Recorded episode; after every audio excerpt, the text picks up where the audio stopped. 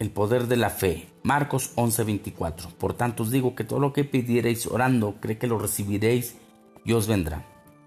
Pensamos que la fe se resume en establecer un protocolo rutinario de oración con Dios, donde cada mañana le agradecemos por lo mismo, le pedimos por lo mismo y nos acostumbramos a no ver un resultado.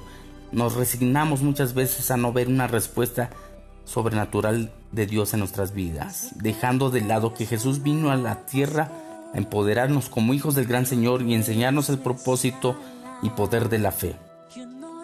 La fe es un conjunto de acciones que debemos de aplicar en nuestro diario vivir. Si queremos verdaderamente tener una comunión limpia con Dios, es determinante que adicional al realizar nuestro devocional, nuestro altar familiar, nuestros ayunos y todas aquellas herramientas con las que contamos para estar bajo su cobertura, también es necesario que pongamos en cada una de las cosas que hacemos el corazón, el alma y que todo lo que se haga se haga como para el Señor y que sea nuestro ferviente deseo agradarle solo y exclusivamente a Él. Tenemos el derecho a pedir todo aquello que deseamos en el nombre de Jesús y como nuestro único proveedor nos lo dará.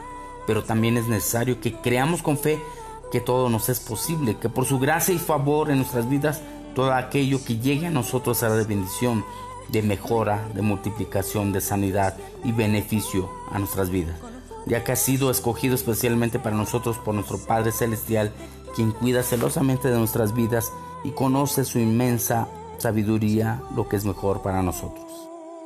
Reto del día, renueva tu fe, refresca tu alma, busca incansablemente la presencia del Espíritu Santo en las mañanas y encomienda a Él todo por lo que tú luchas. Dios te bendiga.